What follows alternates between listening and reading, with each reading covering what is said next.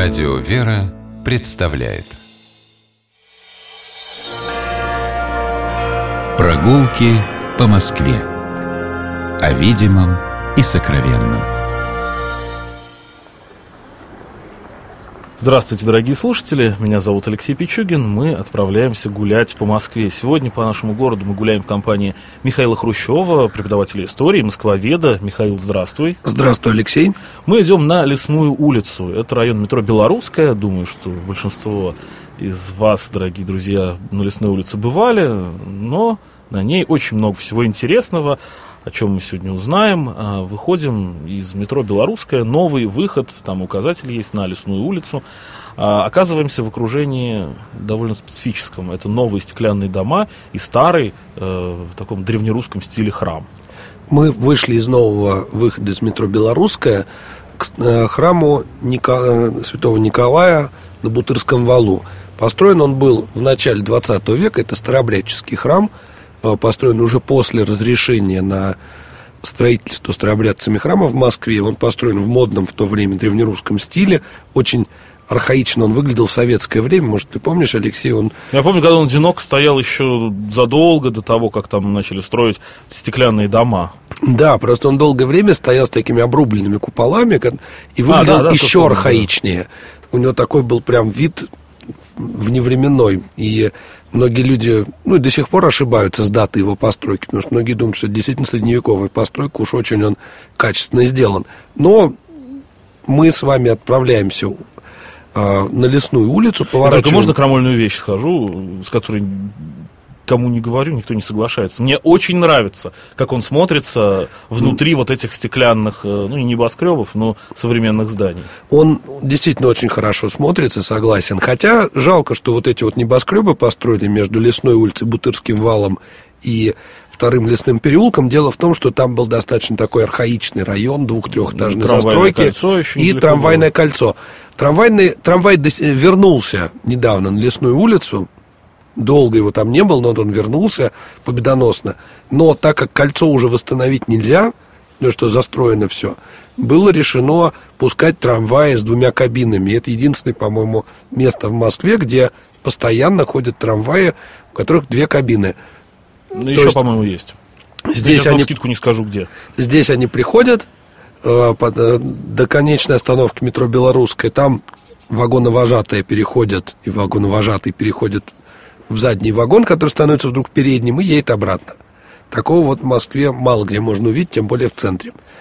А, Лесная улица. Почему такое название? Когда-то здесь на огромной площади располагался лесной склад и лесной рынок.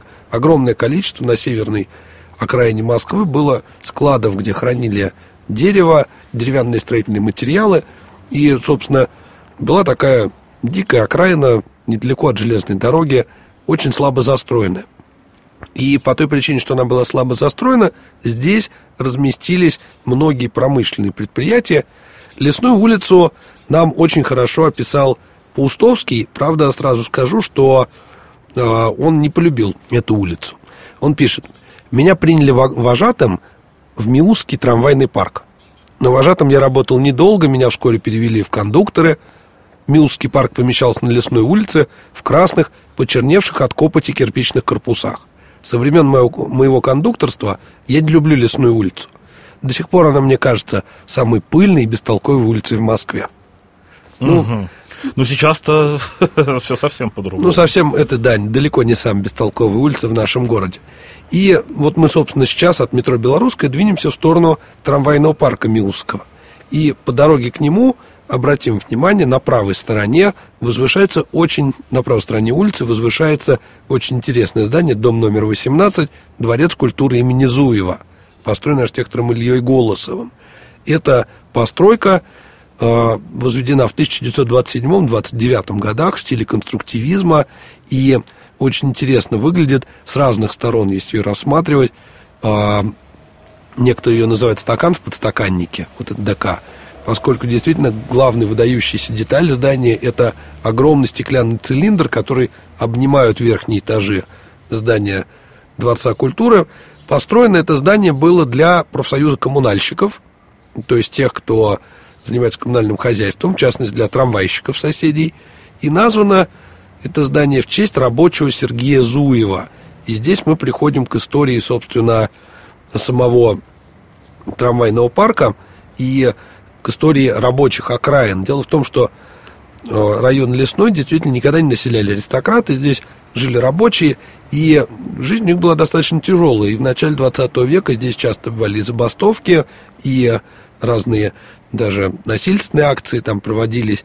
И вот, в частности, рабочий Зуев прославился тем, он был столяром, работал в трамвайном парке и прославился тем, что он застрелил инженера Кребса, который пытался наладить порядок в революционное время, в 1905-1907 годах, порядок среди трамвайщиков, многих уволил, и эти его действия вызвали возмущение Зуева. Он застрелил Крепса, был потом сам казнен.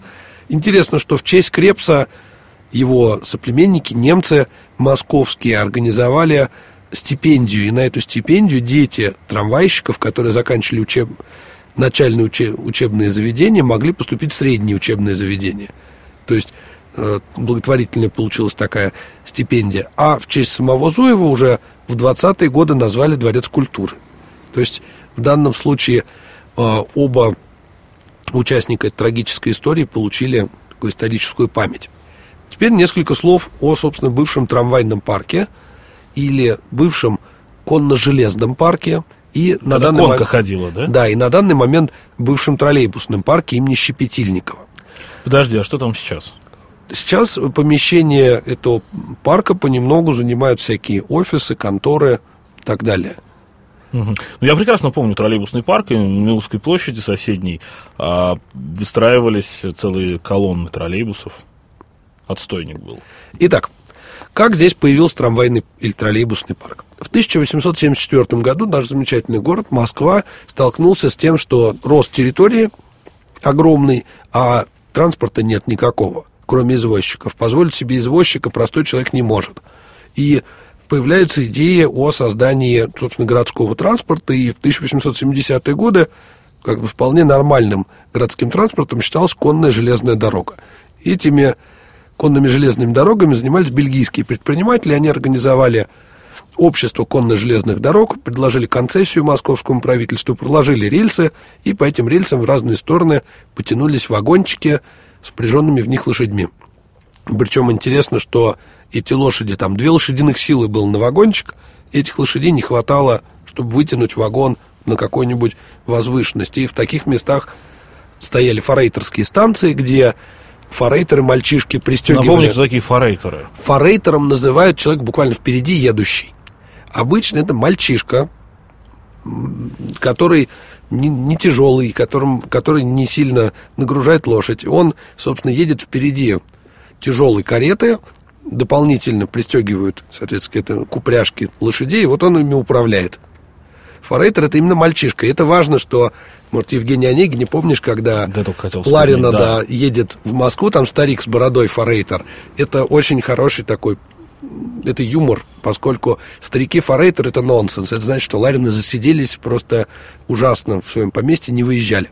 Но Мне от... еще Невский проспект вспоминается, ну да ладно. От Лариных вернемся обратно к конкам. В общем, конка справлялась, в принципе, со своей задачей, хотя э, при всех плюсах существования конки были определенные минусы. Во-первых, несчастные лошади много не вытягивали. Во-вторых, скорость была совершенно никакая.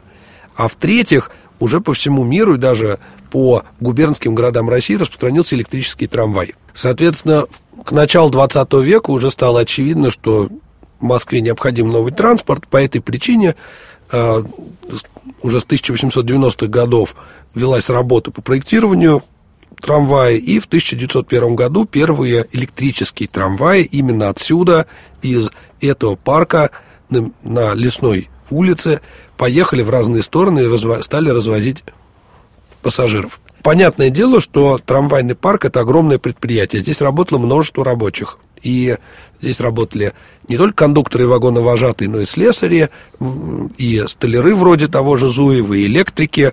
Интересно, кстати, что при парке была электростанция, которой работал некоторое время, числился Михаил Иванович Калинин. угу. будущий всесоюзный староста. Дедушка по, еще. Да, и, и всесоюзный дедушка, да, он работал как бы электриком в этом парке. На самом деле электриком он никаким не работал, просто его рабочие остальные прикрывали, это был его легальный просто документ. Но, тем не менее, а, тяжелые условия были, зарплаты небольшие были, и рабочие боролись там как могли. Например, они добились, чтобы им выдавали форменную одежду. Они добились, чтобы был 11,5 часов рабочий день, а не 14. Они там добились, чтобы им компенсировали там, съем жилья. Но это, к сожалению, в то время очень тяжело шла профсоюзная борьба. По этой причине рабочим часто овладевали уже агрессивные такие идеи, и они даже брались за оружие. Вот среди людей, которые брали за оружие, был такой рабочий Петр Матвеевич Щепетильников. Сам родом из Нижнего Новгорода, большевик со стажем – и в 1905 году он возглавил здешнюю рабочую дружину. И под его руководством рабочие там делали себе кинжалы самостоятельные из железных деталей. И они даже, более того, ездили тренироваться на трамвае с работы, ездили в Сокольники, и там где-то в глуши Сокольнического парка стреляли. Да, вот очень революционная история. Э, и, собственно, в 1905 году, в декабрьское восстание, у этого парка была самая мощная дружина. Причем интересно, что трамвайщики применяли такие своеобразные бронепоезда, они бронировали трамваи, покрывали железными листами, строили баррикады. Ну, очень, очень много всего было. И уже после революции этот парк назвали именем Щепетильникова. И опять же скажу, что именно в этом парке работал долгое время целых полтора года Константин Георгиевич Паустовский. Сначала как вагоновожатый, а потом и как кондуктор. А мы продолжим движение и от трамвайного парка посмотрим на другую сторону улицы, 43-й дом э, в стиле модерн, такой доходный дом высокий, построен в 1914 году флегонтом Воскресенским. Это доходный дом страхового общества «Россия». Еще один. Еще один, их много в Москве было. И этот интересен тем, что а, построен он был прямо перед Первой мировой войной, и здесь размещался некоторое время госпиталь страхового общества «Россия». Надо сказать, очень удобно. А, собственно, тот же Паустовский работал на санитарных поездах, поездах и с вокзала сюда привозили раненых прямо вот в этот госпиталь. Если мы пройдем еще дальше по улице, нас должен привлечь дом номер 55 по левой стороне улицы, невысокий трехэтажный дом доходный. Он построен на рубеже веков – 19 и 20 архитектор Виноградов его построил, принадлежал дом купцу Клупаеву. Ничего интересного. Но на первом этаже этого дома, среди прочих вывесок, вы можете видеть вывеску «Оптовая торговля фруктами Каландадзе». Кавказскими фруктами. Кавказскими Каландадзе. фруктами Каландадзе.